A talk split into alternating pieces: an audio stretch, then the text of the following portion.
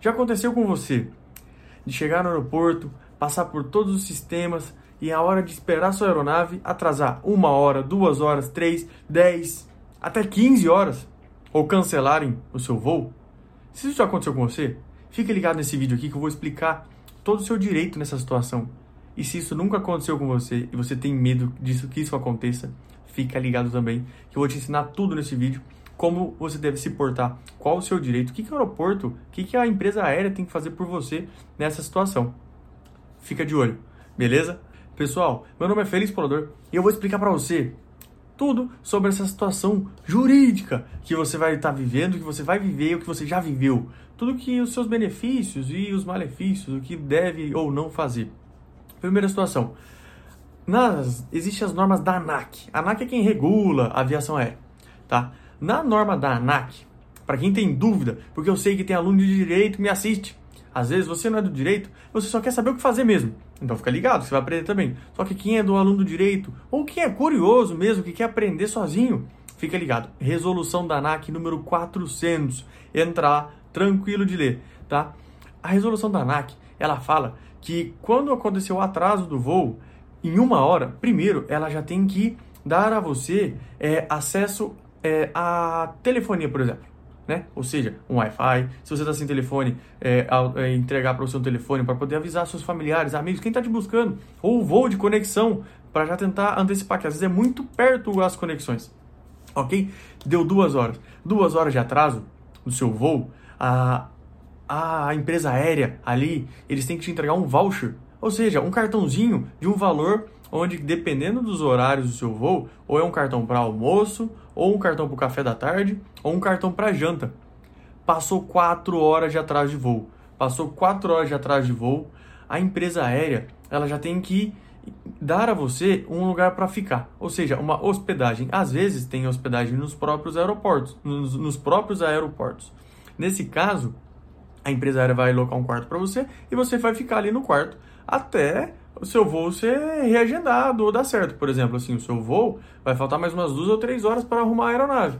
Então você, então você vai ficar no seu quarto ali descansando, ou em algum outro quarto, em algum outro hotel na cidade. Se você morar naquela cidade, a empresa aérea normalmente, né, é o direito deles também, de pagar somente o translado, ou seja, pagar o busão, ou perdão, busão não. Eles pagam é carro particular para te levar ou te buscar. Beleza? Para quando seu voo já estiver ok para você poder é, é, subir na aeronave e realizar a sua viagem.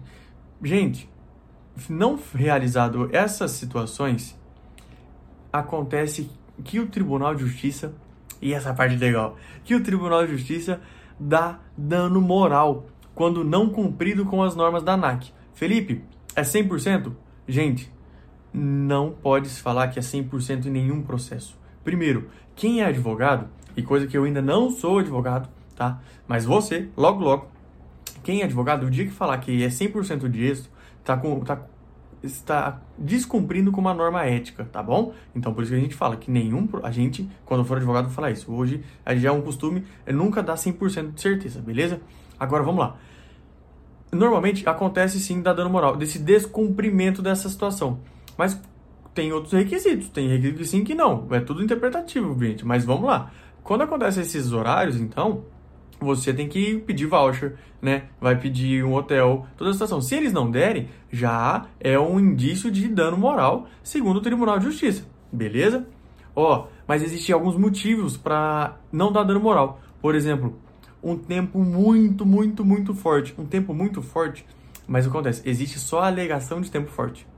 E existe realmente um tempo muito forte sabe? Uma tempestade muito forte que todo mundo ficou sabendo, saiu no jornal, é impossível de subir a aeronave, até você olha e fala assim, meu Deus, se o avião subir, eu não vou não, porque tá horrível o tempo, entendeu? Ou tem aquela situaçãozinha, às vezes fala assim, ó, oh, não tá mau tempo, mas tá subindo e descendo outras aeronaves ali. E que rolo que é esse? O que, que tá acontecendo? Então a mera alegação não dá, tem que ser provado. Entendeu? Agora vamos lá. E se a aeronave está com defeito, eles têm que arrumar a aeronave, estourou um pneu, trocou uma mola, alguma situação assim. Gente, no direito, no Código de Defesa do Consumidor, nós chamamos de caso fortuito externo. Isso para quem é mais curioso. Aí você dá lá no Código de Defesa do Consumidor, dá uma analisada no artigo 14 e fala de prestação de serviço, no artigo 6, artigo 6 inciso 8, que é inversão do ônus da prova, hipossuficiência do consumidor em frente a comprovar situações é, é, é jurídicas e fatos. Entendeu? Isso é para quem é mais curioso. Quem não tá muito ligado assim, só quer saber do seu direito, é esse seu direito. Se eles te falar assim, tá arrumando aeronave e houver algum atraso e não cumprir com as normas da ANAC, gera dano moral. Beleza, galera? Tem outra situação.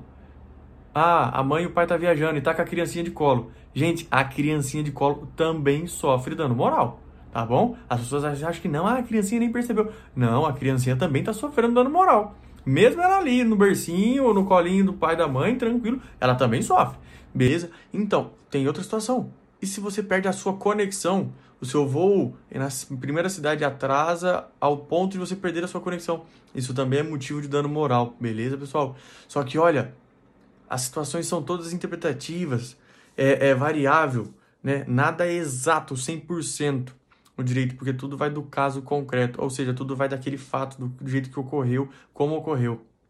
Por exemplo, o professor, eu chamo professor porque é o livro, eu li no livro dele e ele publicou, e sempre quem me ensina alguma coisa é um professor, né? É, o professor Daniel Amorim, ótimo livro para quem é do direito, processo civil, pode comprar o livro dele que é ótimo, já estou recomendando, dando propaganda aqui no vídeo. Então, no, ele mencionou um dia que e, e juntou uma decisão, né, mostrou uma decisão que deu dano moral, mesmo o aeroporto não trabalhando ou seja, por quê? Porque teve nevasca, não viu? É, é, teve muita neve, não subia aeronave, não descia aeronave, nada. Mas por quê?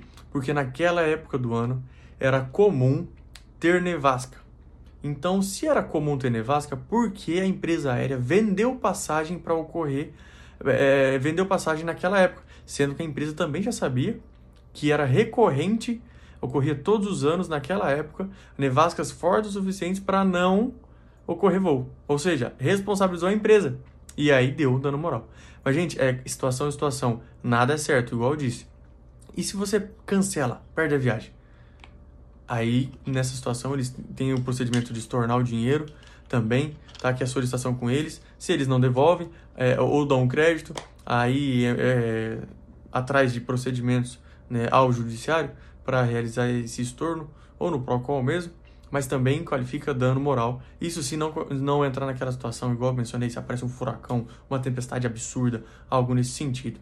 Galera, espero que vocês tenham gostado, tá? Dá mais feedback, por favor, só para eu entender como é que se eu tô falando muito rápido, se eu tô falando devagar, muito técnico, né? Se tá legal, muito longo, curto, é... pode dar feedback, tá? Quanto mais feedback, melhor.